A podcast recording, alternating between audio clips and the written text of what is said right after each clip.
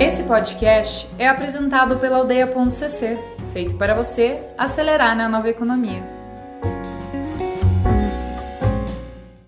Então, primeiro de tudo, é, agradecer ao Ricardo Dória, parabenizar a aldeia e ao time todo da aldeia pela iniciativa, super legal é, nesse momento a gente é, ter espaços de trocas, de experiência, de conexão,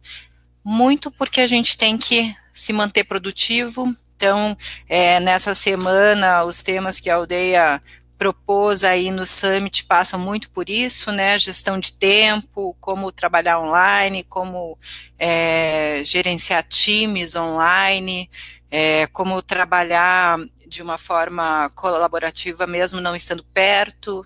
é, como que ferramentas usar, esse tipo de coisa, como se manter calmo em momentos de crise. Então, parabéns à aldeia, parabéns ao Ricardo Dória, obrigada Ana Penso pelo convite.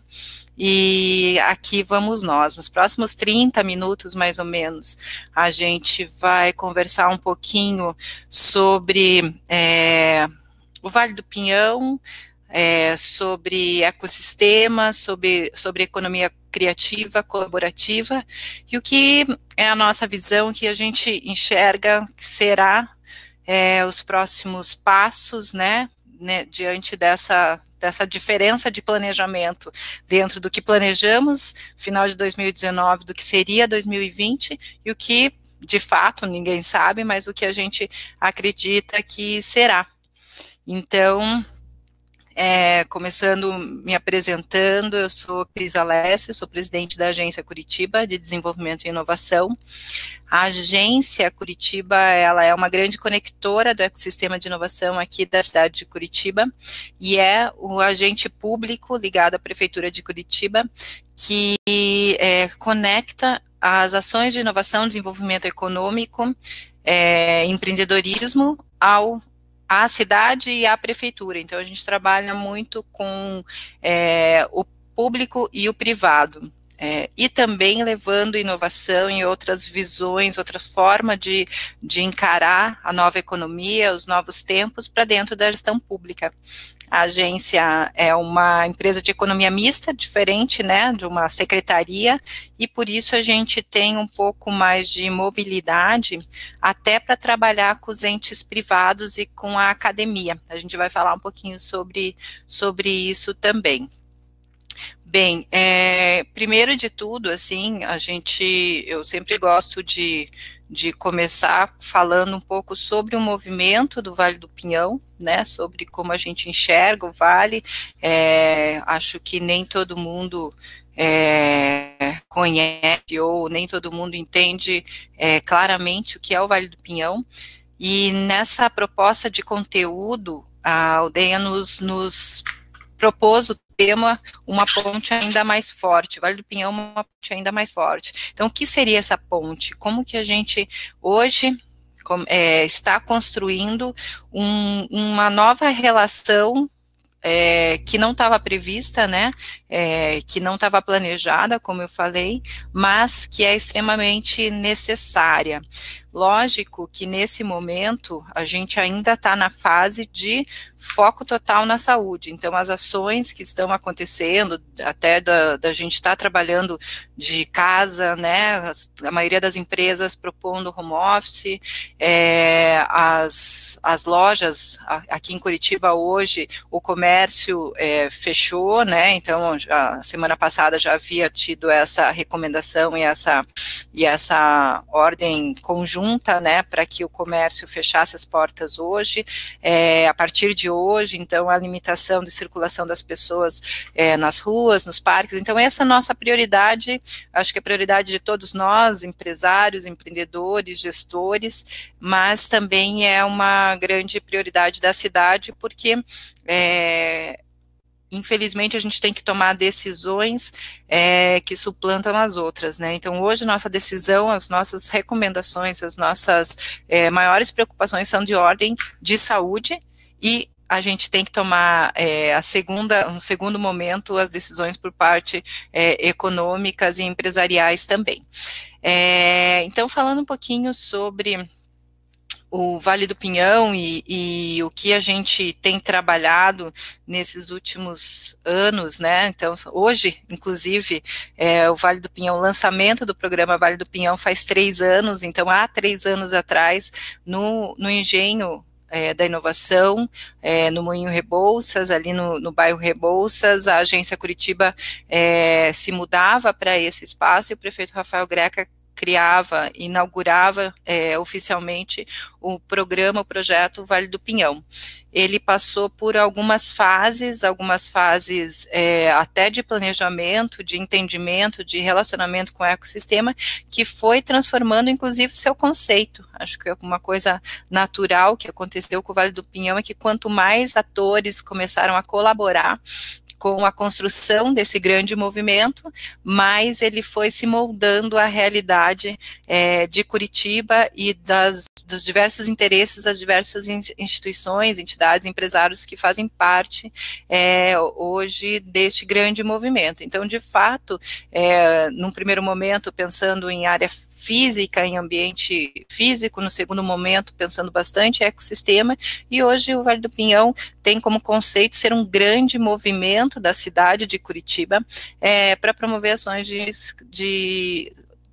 que propiciem, que ajudem a Curitiba se transformar, se transformar numa cidade cada vez mais inteligente. E aí a gente pode é, parar um pouquinho para pensar quais são os, o, o que, que torna uma cidade inteligente, né? Qual é o, o, o o conceito, qual é a representatividade de uma cidade inteligente. E muitas pessoas, quando eu faço essas perguntas em palestra, assim, sempre eu ouço respostas no sentido de, ah, é uma cidade bastante é, conectada, uma cidade que tem muitos, é, muita tecnologia, é uma cidade que tem sensores espalhados por todos os lados, mas, na verdade, é um consenso mundial que uma cidade inteligente, ela não tem a ver com tecnologia, mas sim com pessoas. Então, é uma cidade que consegue se desenvolver economicamente ao mesmo tempo que aumenta a qualidade de vida do, do cidadão, dos seus habitantes, e gera eficiência nas operações urbanas. Então, quando você fala desse guarda-chuva de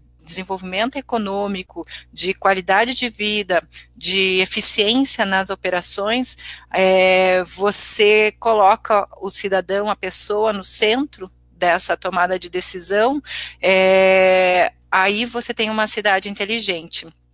E, ela, e a cidade só vale é, se ela puder resolver entregar é, benefícios, entregar melhorias para as pessoas. Então, quando a gente fala de uma cidade inteligente, por mais que a gente pense em em várias coisas, é, é sempre no, no, ser humano que está no centro das ações que tem que ser pensado. E nesse sentido, a gente desenvolveu cinco pilares que estruturam o Vale do Pinhão, e a partir deles a gente faz diversas ações que é, embaixo de cada um desses pilares. Vou falar um pouquinho desses pilares, depois a gente vai entrar um pouquinho é, nas ações mais genéricas e na nossa visão de futuro, inclusive. Então, esses cinco pilares estruturantes, eles passam por integração e articulação do ecossistema de inovação. Eu vou falar nisso também. O ecossistema de inovação é algo fundamental para que a gente possa alcançar os resultados com uma visão multissetorial. É a reurbanização e a sustentabilidade, então, trabalhar com espaços é, urbanos, vazios urbanos, ocupar a cidade com temas atuais e, logicamente, né, Curitiba tem isso, seu DNA de, de, sustentabilidade, então trabalhar com a sustentabilidade em momentos de aquecimento global, em impacto é, dos objetivos de desenvolvimento sustentável como um todo, no mundo todo, trabalhar muito forte com educação empreendedora, e aqui a gente tem grande maioria dos nossos esforços diários são na área de educação empreendedora, de mudança de mindset, de é, equalização do entendimento do que é essa nova é, economia. É, a questão de tecnologia é um pilar estruturante, mas não é o único, né? Porque existe inovação sem tecnologia, mas a tecnologia é um motor aí de transformação social que, que modifica comportamentos, modifica é, serviços e produtos. E por último, mas não menos importante, que é o que às vezes, a grande barreira da inovação, mas com certeza é uma solução para que a inovação aconteça, a questão de é, legislação, incentivos fiscais, é, apoio da público e privado com relação ao comportamento e à e a inovação dentro das cidades. Então, esses cinco pilares estruturantes, eles fazem com que você é, conjugue uma série de, de visões diferentes e iniciativas diferentes que, que, quando elas estão unidas, elas transformam uma cidade melhor né, uma cidade, como eu falei, mais inteligente. E aí a gente, se a gente olhar pelo mundo, esse é um tema, esse é um conceito que vem sendo trabalhado é, exaustivamente, né, a gente com, com, é, com, de vez em quando a gente fala que a inovação agora virou uma palavra de moda, né? Então tudo é inovação, se inova em, em trabalho, se inova é, em, em, ações, se inova, é, se busca inovações para todas as áreas, e, a, e, o tema cidades inteligentes também, ele é um tema que é, é trabalhado em muitos e muitos é, ecossistemas diferentes. E aí a gente tem é, cidades importantes ao redor do mundo que vêm se, se posicionando fortemente assim como Curitiba, é, na visão nessa visão de cidades inteligentes, principalmente nessa visão que eu passei com o foco nas pessoas. Então, só vou, como curiosidade, aqui citar as cidades, as 10 cidades mais inteligentes de 2019, é, num ranking mundial é, do IMD, que, que mede eficiência das cidades em diversos setores, falando sobre competitividade, digitalização e atração de talentos, que são três fatores importantes, né, é, na nossa vida principalmente. Então, essas cidades no mundo são Singapura, no primeiro lugar, então ela foi considerada a cidade mais inteligente, considerando esses fatores, principalmente a questão de digitalização, 2019, Zurique, Oslo, Genebra, Copenhague, é, Taipei, Helsinki, Bimbal e, e é, Danzel, Danzeldorf. Então, são cidades que, ano passado, se destacaram ou por é, aspectos econômicos ou por aspectos tecnológicos, mas o mais interessante de tudo isso, todas elas foram também é, classificadas pelas dimensões humanas. É, então, justamente nisso que eu, que eu comento sobre o ser humano como centro das, das ações, né, da, das é, intenções das cidades. E aí, quando a gente fala de ser humano no centro, é bem, bem legal a gente começar a falar sobre ecossistema. E aí, para vocês começarem também a entender por que a gente colocou esse tema, essa visão de, de, de, do tema dessa palestra, né, uma ponte ainda mais forte, porque o ecossistema, ele de fato faz a diferença nessa construção da cidade. E o que, que é um ecossistema, né? É, ele vem, logicamente, de origem biológica, né, então existe bastante... É, é, várias teorias sobre a origem de, chamar um ecossistema é, de inovação, por exemplo, como com esse, com esse nome, mas quando você pensa em ecossistema, é, a gente sempre lembra da história é, é, do parque de Yellowstone, que é, teve lá nos anos 60, 70, uma grande é, um grande problema de, de equilíbrio é, com a retirada, com a, o massacre em, ter, em termos, é, a matança de, de, lobos daquela região e por causa que não tinha mais lobos, os, os viados, os cedros começaram a se proliferar em massa e aí comer é, a, a, vegetação e a partir da, dessa alimentação, a extinção da vegetação à beira dos, dos lagos, os, o curso dos lagos, dos rios foram é, alterados e por causa disso começou um aquecimento, quer dizer, houve um grande desequilíbrio naquele ecossistema. E, e com esse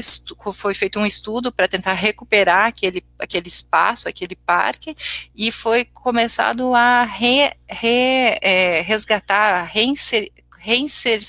reincidir é, lobos nessas regiões. Então foram colocados poucos lo lobos ao longo de um ano, dois anos, e esses poucos lobos sozinhos conseguiram é, mudar o comportamento, primeiro, em primeiro lugar, é, desses veados, né, que estavam livres, enfim, é, ocupando todo o espaço do parque, primeiro que eles é, são predadores naturais desses animais, e depois que pela, pela diminuição da quantidade desses animais, eles começaram a migrar de espaços, então ao invés de estarem é, na beira dos, dos rios, dos lagos, eles começaram a ir para o alto das colinas, com isso, a vegetação no meio, ao longo do, dos, dos rios começou a voltar e começou a reorganizar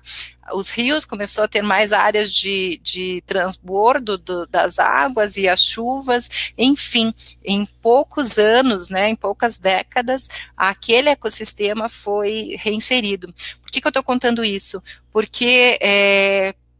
às vezes a gente acha que a gente não, não faz parte, não, a gente não precisa da nossa instituição ou da nossa ação para que as coisas aconteçam. E, e, se prova que o ecossistema, quando ele tem atores de diferentes é, frentes, de diferentes instituições, de diferentes áreas, ele torna esse ecossistema, essa, essa, esse ambiente tão produtivo, tão positivo, que dali surgem muitas e muitas opções. E é o que a gente tem tem visto e tem trabalhado nos últimos três anos com o programa Vale do Pinhão, com o grande projeto de Curitiba de inovação. Então, a, trazendo para perto as instituições de ensino, as universidades, os empreendedores, sejam eles empreendedores de alto impacto, as startups, sejam empresários de, de é, empresas convencionais, empresas, é, as indústrias, as instituições de apoio, FIEP, SEBRAE, a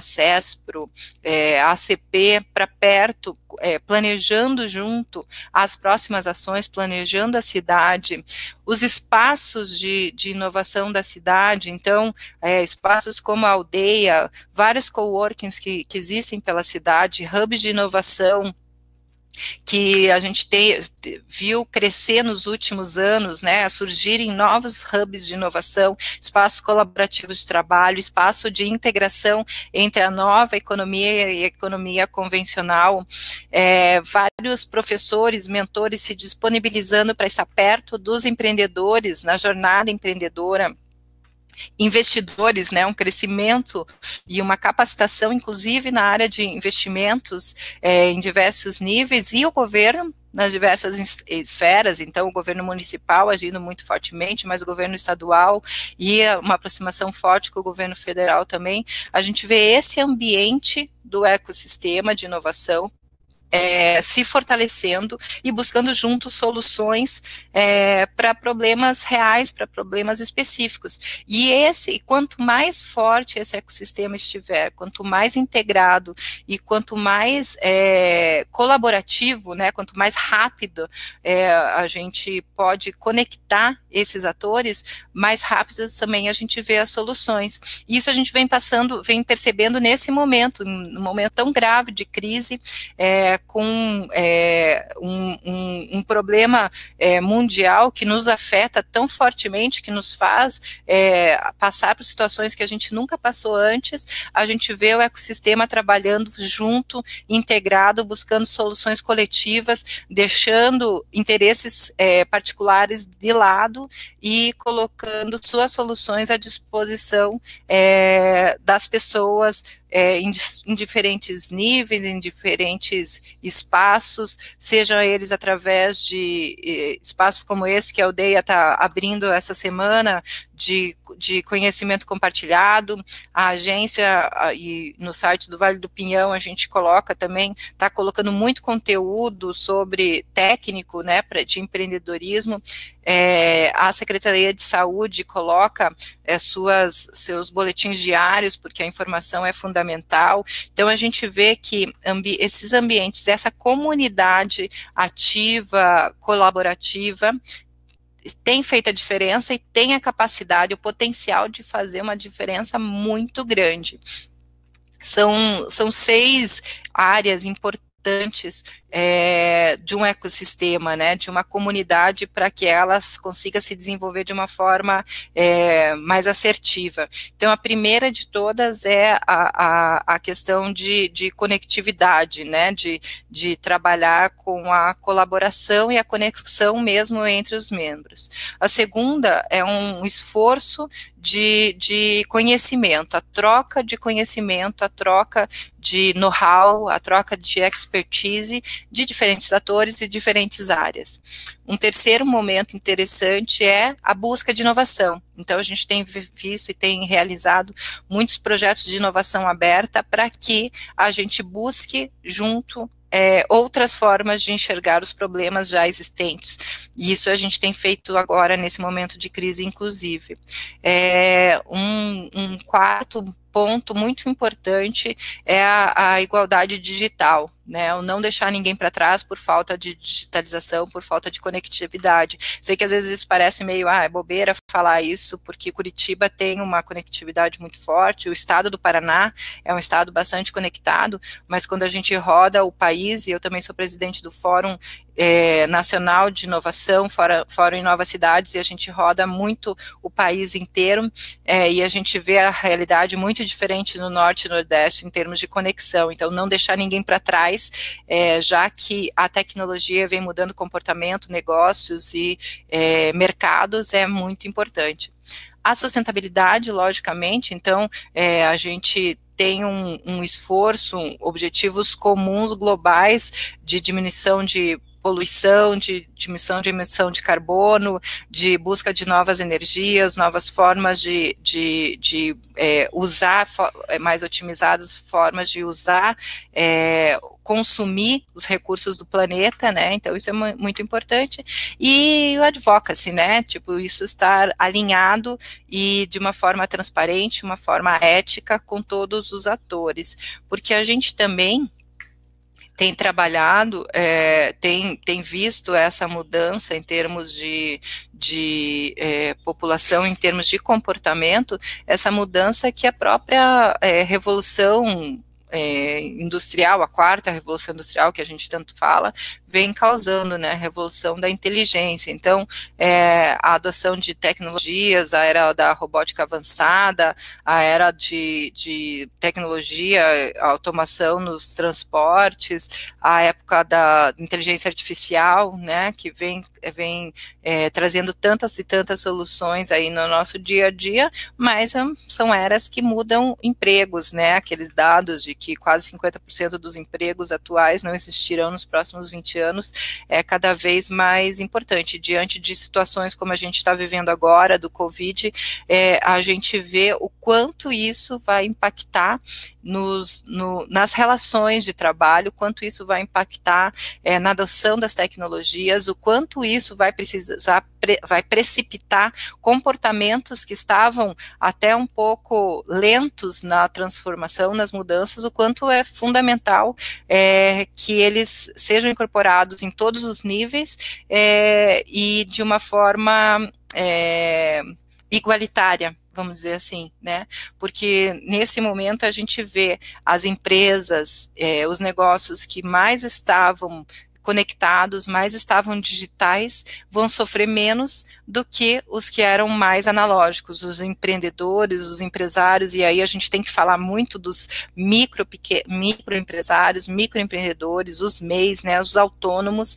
é, o quanto eles irão sofrer se eles não se, se, se digitalizarem, se eles não se, se colocarem de uma forma é, mais, mais com seus serviços e produtos em escala do que é, estão hoje, né? Então a gente tem, tem percebido com bastante preocupação esse cenário que, que vem se, se desenhando. E também esse ecossistema e essa, essa, essas ações colaborativas, elas precisam pensar em como resolver esses problemas, como conectar rapidamente quem está desconectado, como formar, eh, apoiar eh, com conteúdo, inclusive, quem não tem né, o digital como, como expertise, e são muitas e muitas pessoas que não têm, né? E como a, a gente apoia a economia e como a gente faz a economia girar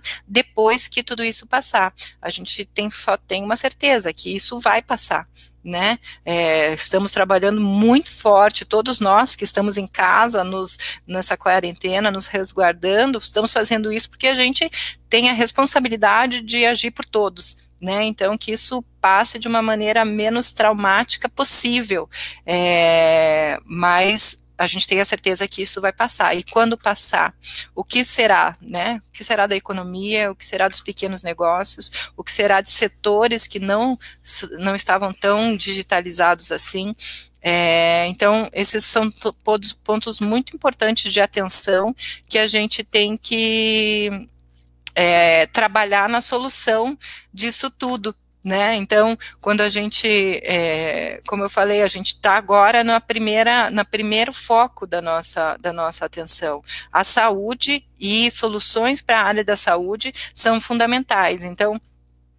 Alguns exemplos é, que, que, que, estão acontecendo agora, até em termos de colaboração, né? Então, quantas startups estão trazendo soluções ou abrindo as suas soluções ou de uma forma gratuita para as cidades, para as áreas de saúde, para a população, ou cobrando menos ou aumentando entregas, né? Então, exemplos é, de, de é, startups de delivery, startups de telemedicina, que são tão importantes agora nesse período para é, inclusive avançaram uma barreira do Brasil que estava em discussão há quase há mais de um ano sobre a, a, a liberação da telemedicina, né, que os médicos pudessem atuar através de conexão e pela telemedicina, numa visão até um pouco retrógrada de usar a tecnologia a favor também da área médica, é, essa, essa epidemia, enfim, já, já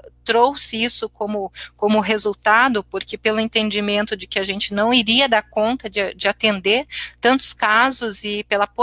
pela por ser fundamental que essas pessoas ficassem em casa, a telemedicina foi liberada no país. É, veja como, como é importante a gente estar preparado no momento e fazer com que a gente rode rapidamente essas soluções, né? Soluções de startups de testagem rápida, que já estão desenvolvendo testagens muito mais rápidas é, para o próprio vírus do, coro do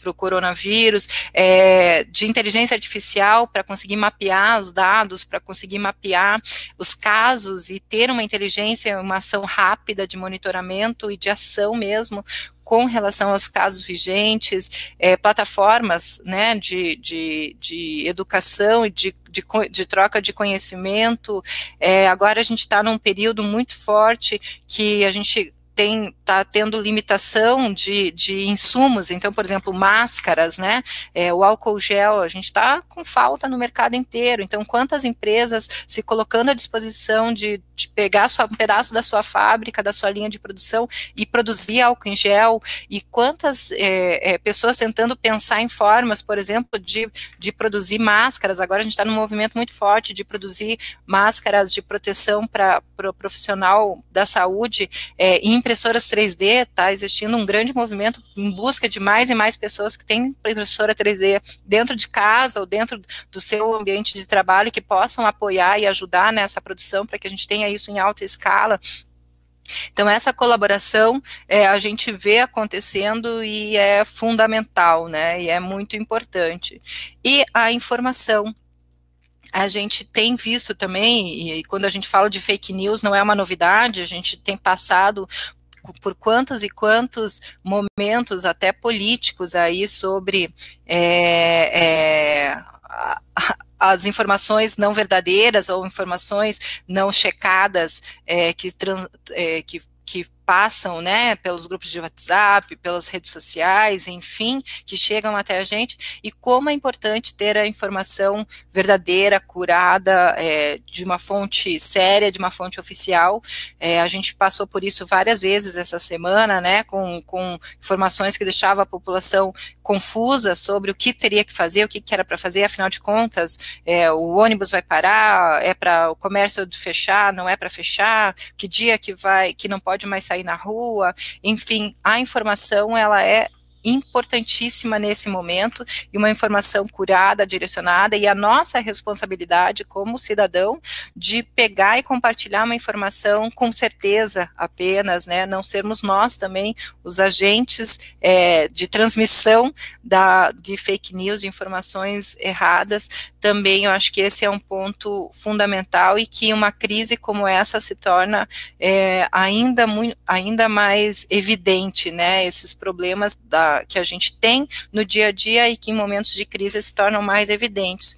É, mas tem um ponto que, que também é, é muito interessante, assim, né, que é como a gente se é,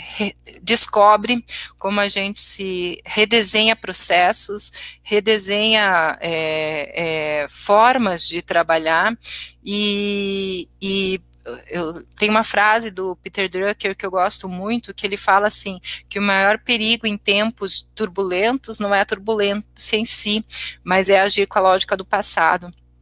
Então, como isso já já tinha, já vinha sendo uma verdade quando a gente fala de quarta revolução industrial, né? Já vinha sendo uma verdade quando a gente fala que é, em tempos de, de, tecnologia que desrompe mercados, né? Que, que uma empresa que é de tecnologia conquista ou acaba com o setor inteiro é, porque a sua tecnologia resolve os problemas das pessoas de uma forma que aquele setor é, não resolvia. A gente está vendo isso há, há há um pouco menos de uma década, de uma forma, uma forma muito forte, né? O setor bancário com as fintechs, é, transformando comportamentos, transformando o mercado em si. Então, a gente vê os bancos sofrerem com seus é, é, formatos convencionais e sendo é, desrompidos pela nova forma de relação do cidadão com o, com o banco, do cidadão com a sua conta, com a sua gestão financeira. A gente viu, isso acontecer quando é, os aplicativos é, de mobilidade, o Uber, o 99, entraram é, em todas as cidades brasileiras, então lá Brasil 2016, final de 2016, 2017, toda a revolta é, de, um, de, um, segmento que já existia, que estava consolidado, é, e, os, e por outro lado, profissionais tentando sair de uma crise econômica fortíssima e vendo a, a mobilidade por aplicativo, o, a, o Uber como uma solução para o seu, seu negócio, para sua vida, para sua renda, né? É, a gente viu isso é, nos setores de, de, de hotéis, né, com o Airbnb, a gente viu isso nos setores de é, no setor supermercadista, é, no varejo. Então, ano passado, em 2019, a Amazon passou o Walmart em termos de share de mercado do varejo. Isso é muito forte, né? Então, é, como a gente, é, a gente já vinha vendo e já, já vinha percebendo é, que grandes mudanças elas acontecem de uma forma muito forte em segmentos, mas elas não acontecem de um dia para o outro a gente é, vê os sinais acontecendo. Não foi de um dia para o outro que a Amazon passou o Walmart, né? Não foi um dia estava tudo bem, o Walmart era o grande, ou uma é, e no outro dia era o Walmart, era a, a Amazon. A Amazon vinha há muito tempo se posicionando como uma loja de tudo, uma loja, um e-commerce de tudo né? E agora, inclusive, é, de alimentação, enfim, de várias coisas. Não foi de um dia para o outro que é, é, o Uber entrou no Brasil, ele já vinha mudando comportamentos de fora do país, dos Estados Unidos principalmente, e depois de um ano, um ano e pouco, veio para o Brasil, não foi de um dia para o outro que o mercado financeiro mudou, é, é, existia uma série de, de sinais que nos mostravam que aquilo logo ia acontecer, ou que aquilo po poderia acontecer, ter, havia uma tendência para aquilo acontecer. Então, estar preparado para esses momentos é fundamental. E aí, quando a gente fala de grande crise, né, de grandes desafios como esse que nos, que nos é imposto agora, de fato, a gente não, é, em outubro do ano passado, a gente não tinha nem, uma, nem, nem ideia de que isso aconteceria, mas a gente sim tinha ideia de que é, a gente precisaria ter controle, é, digitalizar processos, a gente precisaria cons é, conseguir mapear o cidadão, as pessoas é, em ambientes online, a gente poder, precisaria ter espaços digitais para conseguir chegar na área da saúde, por exemplo, para as pessoas, é, na, na, população de uma forma muito rápida. A gente precisaria digitalizar processos, como eu falei, a gente precisaria ter uma, uma envergadura econômica para tempos onde o mercado cada vez mais globalizado é, apresentasse sinais de crise, né? Então, em todos esses exemplos que eu, que eu falei, a gente pode citar é, aqui em Curitiba um, um é, dois, dois pontos interessantes assim com relação a isso. O primeiro é com relação a, a, a, ao fundo anticrise que foi criado ano passado pela Secretaria de Finanças e que agora com certeza vai ser um aporte fundamental para Curitiba se recuperar depois desse momento. E um outro ponto, a questão dos aplicativos é, da prefeitura na área das, de, de, várias áreas, né, o 56, o Curitiba App, mais o Saúde Já, que já colocava desde 2017 prontuário é, do, dos pacientes da rede pública digitalizados, né? Então já acompanhavam esses pacientes. Então a forma de a gente conseguir se comunicar com as pessoas e ter essa essa ação mais direta, ela acaba sendo não, não dá para falar mais fácil, né? Porque a situação, nessa situação, nada é fácil. Mas ela, a gente acaba tendo uma vantagem para monitorar, uma vantagem para saber endereços, saber momentos, saber é, conexões dessas pessoas com quem procurar. É, então a gente tem essa, essa visão é, um pouco mais clara porque a gente se preparou lá atrás, porque a gente viu os sinais e viu as oportunidades, né? É, as oportunidades é, não da crise, mas as oportunidades que o mundo vinha trazendo em termos de, de tecnologia, em termos de, de opções mesmo de mercado. E a gente é, tem, tem visto e tem olhado para essa crise de cabeça erguida, com serenidade. O prefeito, ele sempre falou, eu acho que essa é uma frase que agora está cada vez é, é, ainda mais forte, que a inovação ela vale quando ela se transforma num processo social. E que processo social nós vamos ter que montar? A gente vai, qual é a equação que a gente vai ter que responder, que a gente vai ter que resolver é, para passar por isso. E, e, só tem uma forma de passar por isso, é juntos, é, colaborando, é, trabalhando multissetorial, a área da saúde, junto com a área da tecnologia, a área da mobilidade, junto com a área é, do varejo, né? A gente tem visto soluções é, de delivery como sendo uma saída para muitos negócios. Por outro lado, empresas de delivery se colocando à disposição de pequenos e de médios que não tinham essa opção é, para continuarem funcionando, é, plataformas de e-commerce é, sendo disponibilizada para o pequeno e plataformas já consolidadas sendo cada vez mais demandadas aí, o que também nos leva a uma necessidade muito forte de conexão, então nossa infraestrutura é, que, que já tem, que já está se preparando para a vinda do 5G hoje, é fundamental porque ela está pronta para aguentar esse tempo de, de pessoas hiperconectadas aí, conectadas o tempo todo, e a necessidade da conexão, que seríamos de nós, seria de nós agora, nesse momento, se a gente não tivesse uma conexão de uma velocidade razoável, pelo menos em casa, né? Imagine se a gente não conseguisse ficar uma hora aqui, 40 minutos, falando é, num ambiente virtual, num ambiente online,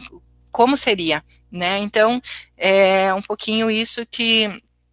esses pensamentos e essas, essas, essas visões que eu queria passar, enfim, que eu, que eu é, acho que é importante a gente, a gente pensar. Como ser colaborativo, como, ser é, trabalharmos juntos nas soluções, é, como pensar nos próximos passos quando essa crise passar, apoiando os pequenos negócios, apoiando os empreendedores, apoiando as empresas é, no passo seguinte quem está mais preparado apoiando quem está menos preparado, né? É, num mundo mais preparado, mais é, pronto para o que virá, a gente tem que centrar de novo, como as cidades inteligentes, nas pessoas. A gente tem que transformar e, e propiciar que as pessoas estejam mais preparadas, assim, porque a gente a gente eu, ve, eu vejo três momentos é, da, que a gente vai ter daqui para frente, né? Esse primeiro que a gente está vivendo agora, onde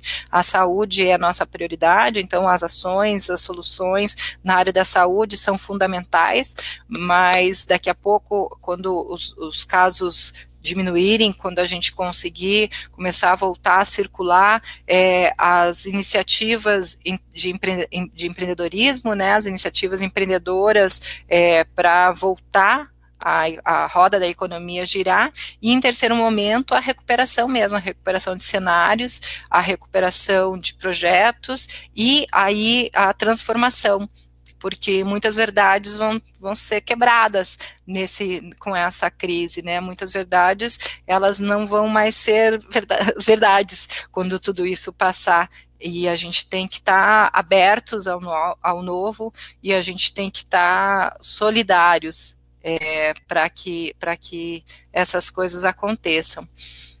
Ah, que mais? Então, se vocês tiverem alguma dúvida, algum ponto que vocês queiram comentar ou queiram que eu comente, falem aqui no, no chat. É, eu acho que eu estou conseguindo enxergar aqui é, o chat aberto. É, a gente, eu acho, eu acho que vocês vão ter alguns temas durante essa semana que são bastante críticos e, e, muito interessantes de não, de não perder. A gente tem falado bastante isso também nos eventos do Vale. É importante falar que os eventos do Vale a gente cancelou o mínimo possível, prorrogou o mínimo possível, todos que nós conseguimos colocar online, a gente manteve as agendas, justamente que é importante a gente se manter produtivo é, no, no, nosso, nosso trabalho em casa, no nosso trabalho à distância, mas o quanto é importante você fazer a gestão tempo, quanto é importante você fazer é, a autogestão, né? Então, é, com 24 horas do teu dia dentro de casa, como que você aloca esse teu tempo é, para o que é fundamental para você. Então, como você aloca o teu tempo para o trabalho, como você aloca o teu tempo para o lazer, para tua atividade física, para tua alimentação, é, para o teu é, equilíbrio pessoal e emocional, porque nesse momento isso é fundamental também. É, então, isso também desenvolve uma habilidade que, que é considerada uma das dez competências aí mais é, é, importantes do profissional do futuro, do profissional do, dos próximos tempos, é, elencadas pelo Fórum Econômico Mundial, que é a questão de, de pensamento crítico, de gestão, gestão de tempo, de inteligência emocional.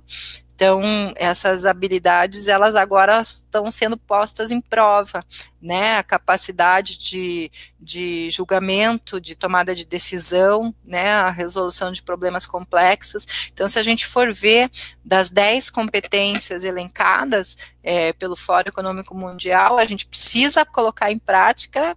acho que mais da metade delas nesse período, quem diria? A gente não esperava por isso, mas é, é importante a gente pensar sobre isso. E já já de começo a gente fazer uma listinha de, de prioridades, uma listinha de rotina para que isso para que isso aconteça da melhor forma e que a gente realmente seja produtivo, que a gente seja, realmente seja útil, útil para nós, útil, útil na nossa casa, útil na nossa nossas empresas e útil para as pessoas, né? É, e o cenário pós-quarentena, o que podemos esperar? Bom, a Maria Fernanda me perguntou isso. É, é, é difícil você pensar a longo prazo agora, né? A gente tem que pensar é, curto e médio prazo. Pós-quarentena, a gente, como eu falei, a gente verá é, as empresas que estão mais digitalizadas, mais preparadas, com ambientes mais colaborativos, é, sair, saírem na frente, a gente está vendo isso agora, então eu acho que as primeiras, as primeiras empresas que começaram a migrar muito rapidamente para o formato home office foram as startups, as empresas mais de tecnologia que precisavam de uma conexão e já tinham sistemas de gestão de times, então elas foram as primeiras, e a gente está vendo, por outro lado, os pequenos empresários, os pequenos, é, os trabalhadores autônomos e os trabalhadores essencialmente de serviços sofrendo mais. Então, é, quem não está angustiado é, em ver a situação das empregadas domésticas, quem não está angustiado em ver a situação, sei lá, dos marceneiros, pedreiros, é, é das pessoas que trabalham, é, que precisam estar no local, né, nas casas, nas empresas, e não podem nesse momento. Então, no, no cenário pós-quarentena, a gente precisa é, achar um ponto de retomada da economia, principalmente nesses pequenos negócios. Até porque acredito eu que muitas pessoas contingenciaram né, suas, as suas é, ações. Então, eu tinha alguma coisa, uma viagem é, reservada. Eu não cancelei essa viagem, eu prorroguei daqui um tempo, quando tudo isso passar, a gente vai, vai poder fazer essa viagem. Mas aquela empresa que me vendeu aquela viagem, ela não vai ter os dois faturamentos do ano, por exemplo, de agora e o de depois, vai ter só o de depois, de agora está congelado. Então, como resgatar? Então, inevitavelmente, a gente terá uma crise econômica. E como a gente vai passar pela essa crise? Então, a gestão financeira das nossas contas pessoais e as contas é, é, empresariais também, ela é, será fundamental, será um ano muito difícil, a gente acabará esse ano de uma forma, acredito eu, muito difícil, mas acho que a, a, a, mudança da visão de trabalho e a, e a digitalização dos processos, dos serviços, seja ele qual, for, qual área for, é fundamental. Então, quem, é, vende, quem vende produtos, né, suas lojas de roupas, os artesãos, os comerciantes, precisam é, ter as redes sociais, por exemplo, como fonte de divulgação dos seus produtos também, eles vão precisar desenvolver essa habilidade, é, os e-commerces, você tem que vai ter que ter esses produtos no e-commerce, mesmo que seja você seja uma pequena empresa, um MEI, é, vai ter que desenvolver essa habilidade. Por outro lado, existem pessoas que podem ajudar essas pessoas a desenvolver essas habilidades. Então, acredito que é, é vai ser um cenário bastante difícil economicamente e a gente vai precisar muito é, de, uma, de um trabalho coletivo para recuperação, principalmente das áreas é, da, de profissões e de áreas de, de empreendedores que vão ser mais afetados porque outros serão menos, né? É, já existe alguma estatística de impacto do corona para as startups curitibanas? Não,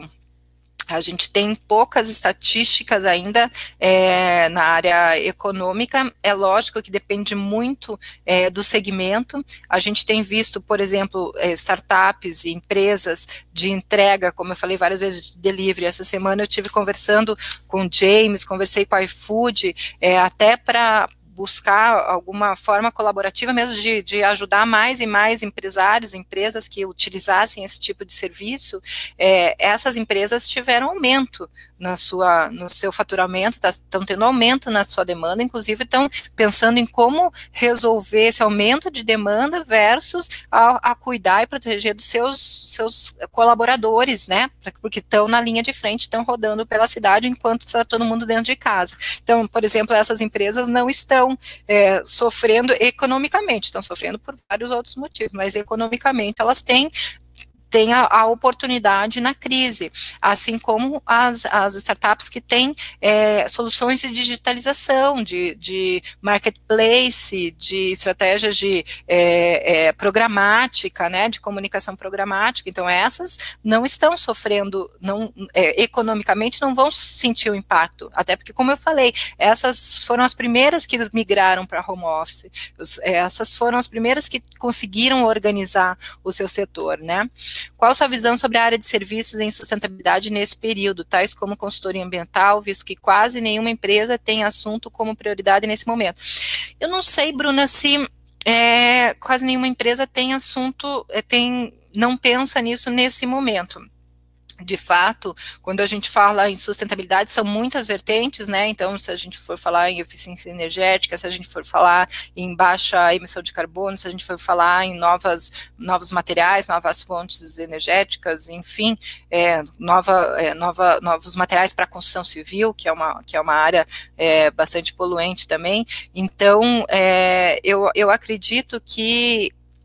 a, a, sustentabilidade neste período ela é algo que não não não não, não deva ter um impacto diferente do na condução do, do, dos processos. Então, se você for ver é, a falta das pessoas na rua, né, a falta de circulação das pessoas, acaba resolvendo, por um lado, algum tipo de problema de é, é, emissão de carbono, mas não é isso que a gente quer, as cidades precisam continuar funcionando, então a micromobilidade ela poderia ser uma solução é, nesse momento de não contato, né? Então, eu não acho que, que não seja uma prioridade neste momento dessas empresas, mas eu acho que hoje é algo que tá, como eu falei, que a gente tem três momentos para frente, talvez esteja no final do segundo, terceiro momento, é, em termos de prioridades aí da, da, da população, das, empre das empresas e dos empresários. Qual o impacto no transporte público com a redução de usuários? Bom, Felipe, é, o transporte público, ele já vem há anos sofrendo impacto na diminuição dos usuários, né? Isso, na verdade, é uma contradição, porque a gente sabe que o transporte público, é, quanto mais pessoas utilizarem o transporte público, menos carros nas ruas, e com menos carros nas ruas, menos poluição, menos emissão de carbono, que é um grande problema mundial. É, então, esse é um ponto. Então, a curva de utilização do transporte público ela já vem diminuindo, por diversos motivos. É, a venda de automóveis bate recordes ano após ano, apesar de ter ficado estagnada no momento ali de 16, 17, é, em termos, nos tempos mais altos da crise, 19 voltou a crescer. Então, é, e apesar do comportamento das pessoas, principalmente dos jovens, está sendo um pouco diferente com relação à posse do carro, né, a ter um carro ainda, o setor automobilístico tem vendido bastante.